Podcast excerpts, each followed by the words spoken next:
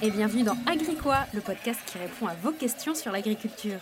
Tu te poses des questions sur l'alimentation et l'agriculture Eh ben moi aussi, je n'y connaissais rien il y a encore quelques années, et même si je suis citadine, je travaille depuis plusieurs années auprès des agriculteurs, et j'ai décidé de vous faire part de mes découvertes. Alors serre-toi un jus de fruits local ou un grand thé, et c'est parti pour la question du jour. Le comté, le reblochon, le camembert, le roquefort, tout ça, ce sont des fromages qui sont labellisés AOP, appellation d'origine protégée. Il y en a d'autres, comme le Saint-Marcelin, qui lui est un fromage IGP, indication géographique protégée. Ils sont super bons, en tout cas euh, selon mes goûts. Ils ont aussi un peu l'image d'un fromage artisanal, d'un fromage de terroir. Mais à part ça, euh, je ne savais pas trop ce que ça apportait, qu'il soit AOP ou IGP. Alors dans cet épisode, pour pouvoir parler un peu du label AOP, on va surtout parler fromage, car c'est l'un des secteurs où il y a le plus d'AOP avec le vin. Mais je préfère vous parler fromage, alors voilà, c'est mon choix. Alors qu'est-ce qu'il y a derrière ces labels et quelle est la différence avec les autres, comme l'agriculture biologique et le label rouge? C'est ce qu'on va voir dans cet épisode. Comme toujours, parce que je pense que c'est important, on va faire un petit détour historique. En fait, ces labels, ils existent depuis 1935. À cette époque, les vignerons en avaient marre de la fraude de leurs produits et des noms surtout. Et donc, pour faire la différence entre les vins français et les autres, les vignerons ont réclamé une certification et c'est la création en France de l'AOC, l'appellation d'origine contrôlée. Par la suite, dans les années 90, vu qu'on n'est pas tout seul en Europe, et eh ben, le processus s'est harmonisé au niveau européen avec la création de l'AOP, l'appellation d'origine protégée. L'AOC n'a pas pour autant disparu. Hein. C'est toujours une première étape dans la labellisation. D'abord, on est AOC sur le territoire français et ensuite AOP au niveau européen. Donc c'est là la différence entre AOC et AOP. Moi-même, je me posais la question avant, donc voilà, au moins, vous le savez. Et aujourd'hui, ces labels, ils servent à quoi du coup? Eh bien, Il y a deux objectifs pour un produit labellisé IGP et AOP. Ça va être de protéger donc le produit vis-à-vis des contrefaçons et aussi bah, d'assurer le lien entre produit et territoire. Car oui, le label a vraiment vocation à prouver que le produit, il est fait ici, sur un territoire donné, et c'est ce territoire qui va donner la spécificité au produit. Non, on ne fait pas du comté en Allemagne et du reblochon en Italie. Le comté, c'est la Franche-Comté, et le reblochon, c'est la Savoie. C'est bien beau tout ça, mais c'est quoi exactement la différence entre AOP et IGP alors, un produit AOP, il doit être produit, élaboré, transformé sur une zone géographique parfaitement définie dans le cahier des charges. Pour l'IGP, c'est un peu moins contraignant. C'est seulement une des trois étapes qui doit être euh, dans la zone géographique. Et le plus souvent, ça va être l'étape de production, donc c'est-à-dire la production du lait dans le cas des fromages, et la transformation, elle peut se faire ailleurs. Comment on peut être, comment on peut être sûr, nous, en tant que consommateurs, que les produits sont bien euh, fabriqués sur un territoire donné? Eh bien, il y a un cahier des charges qui est fait par un organisme de gestion qui regroupe tous les acteurs engagés dans la fabrication du produit.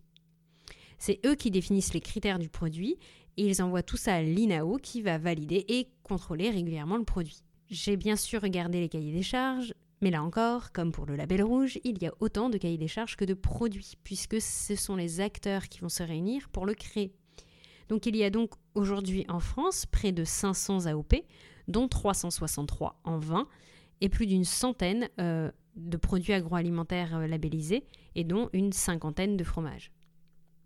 Quant à l'IGP, on a à peu près à 220 produits labellisés, dont 146 de produits agroalimentaires et 74 en vin.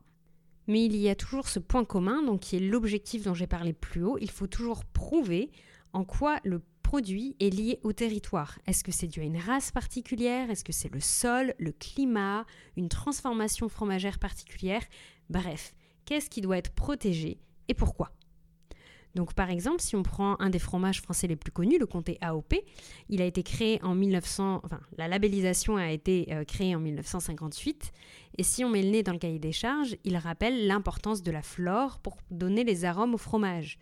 Et donc bah pour que les animaux euh, enfin pour que le fromage pour que le fromage ait le goût de cette flore typique, et bah bien sûr, la question du pâturage est essentielle. Les animaux ont accès à l'extérieur Il y a des races particulières qui sont attachées au territoire, donc ça peut, ce sont les Montbéliardes et les Cimentales.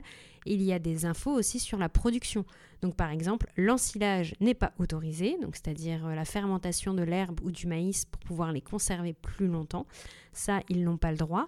Ça doit venir euh, l'alimentation doit venir de l'exploitation ou au minimum de la zone euh, géographique définie par le cahier des charges et il y a également des informations sur la traçabilité du produit, donc des critères sur son conditionnement, son emballage, le temps d'affinage et toute la description du fromage, donc euh, sa taille, sa forme, la couleur, euh, l'odeur, tout ce genre d'éléments va être décrit également dans le cahier des charges. Et hum, pour vous donner du coup un exemple un peu de la différence entre IGP et AOP, dans l'appellation d'origine euh, protégée, donc dans l'AOP, l'alimentation des animaux doit venir de l'exploitation ou de la zone géographique. Dans le cas de l'IGP, il n'y a pas ce genre de contrainte euh, obligatoire. Euh, par contre, elle peut y être si les, justement les acteurs de la filière décident de l'ajouter.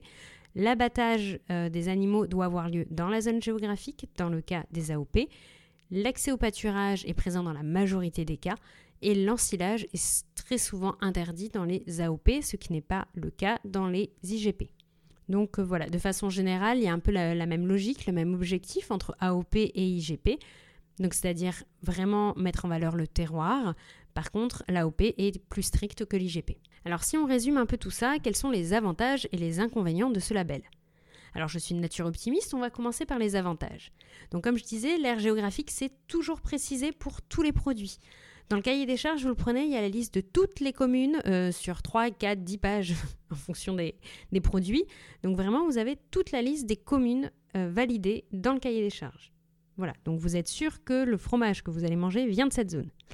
Et c'est plutôt pas mal parce que justement, 54% des zones euh, AOP euh, fromagères sont des zones agricoles défavorisées. C'est-à-dire que ça va être euh, des, des, territoires qui ont souvent des terres peu fertiles ou qui sont des zones de montagne, qui vont être des zones plus difficiles au niveau agricole et donc la valorisation d'un produit typique va leur permettre de le vendre souvent plus cher ou de vraiment avoir une différence de qualité, de goût et qui va encourager le développement du territoire. Vu la diversité des des cahiers des charges. Je ne peux pas dire à 100% qu'il y ait un accès à l'extérieur des animaux, mais sachez que c'est quand même un des critères présents dans la majorité des AOP fromagères. Et comme je disais, le cahier des charges est strict sur l'alimentation. Dans les AOP, l'ensemble de la nourriture des animaux doivent provenir de l'aire géographique délimitée.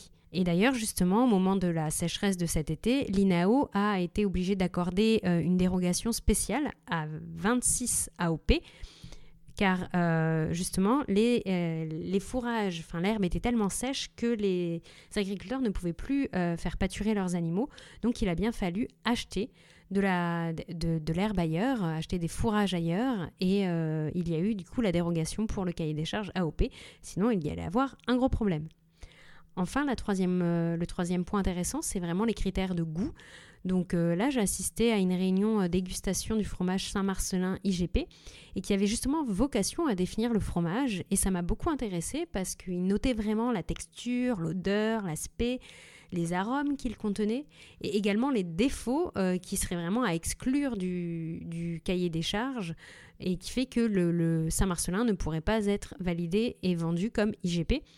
Donc vraiment, c'était intéressant de voir qu'il y a tous les critères de qualité euh, gustative, organoleptique, comme on dit, du, produit. Je dirais le goût du produit, le territoire et des critères de production plus stricts que la moyenne, on y est. Mais il y a bien sûr également des défauts et des inconvénients dans ces cahiers des charges. Donc le premier, je pense que vous l'avez compris, comme le label rouge, euh, comme dans le cadre du label rouge, chaque groupement de producteurs développe son cahier des charges pour son produit. Donc le cahier des charges euh, du comté AOP est différent du cahier des charges du camembert de Normandie AOP et ainsi de suite. Donc c'est difficile encore une fois de connaître toutes les AOP en tant que consommateur et certains sont moins stricts que d'autres, donc euh, ça ne favorise pas du tout la compréhension du consommateur. Ça laisse quand même un flou euh, sur les critères des produits qu'on achète. Le deuxième point, c'est un problème d'appellation.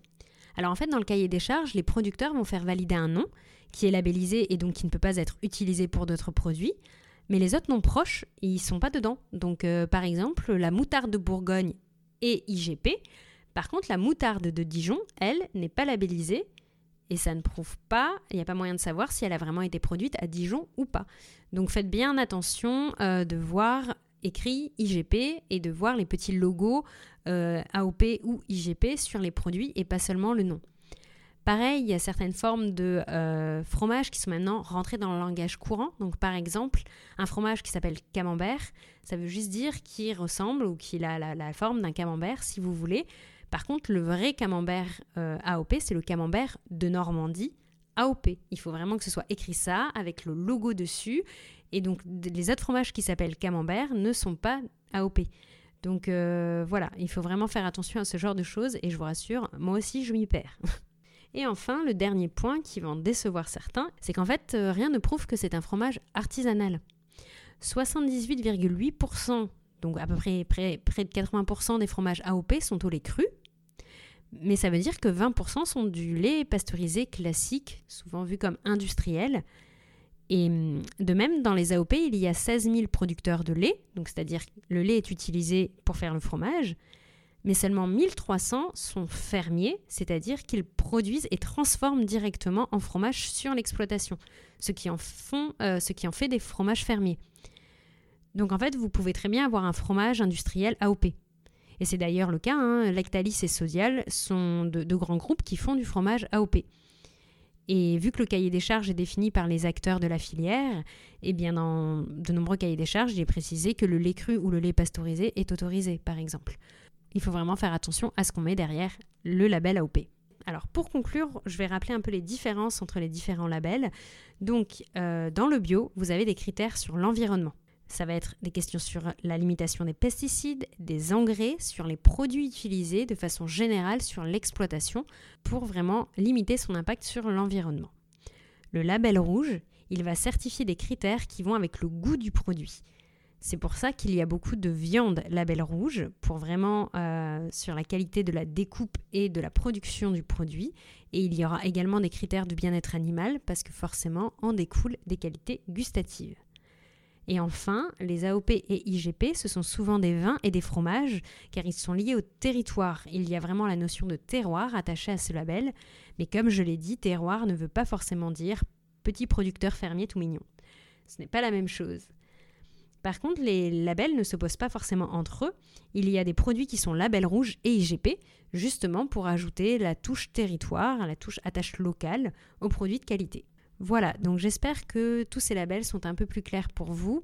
Par contre, après avoir fait ce tour-là, on voit bien qu'il est difficile de savoir si ce qu'on achète est artisanal ou pas, si les animaux ont vraiment des, euh, des bonnes conditions de production ou pas ça reste quand même assez flou et ça serait bien qu'on développe peut-être d'autres labels en fonction des critères qui sont importants pour nous.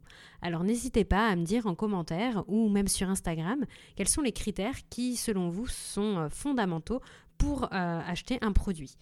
Moi, par exemple, je pense que l'accès à l'extérieur est mon critère numéro 1 et dans ce que j'en vois, c'est pas forcément assuré. Donc euh, je ferai vraiment au cas par cas. Voilà, J'espère que cela est un peu plus clair pour vous. N'hésitez pas si vous avez des questions et à la semaine prochaine.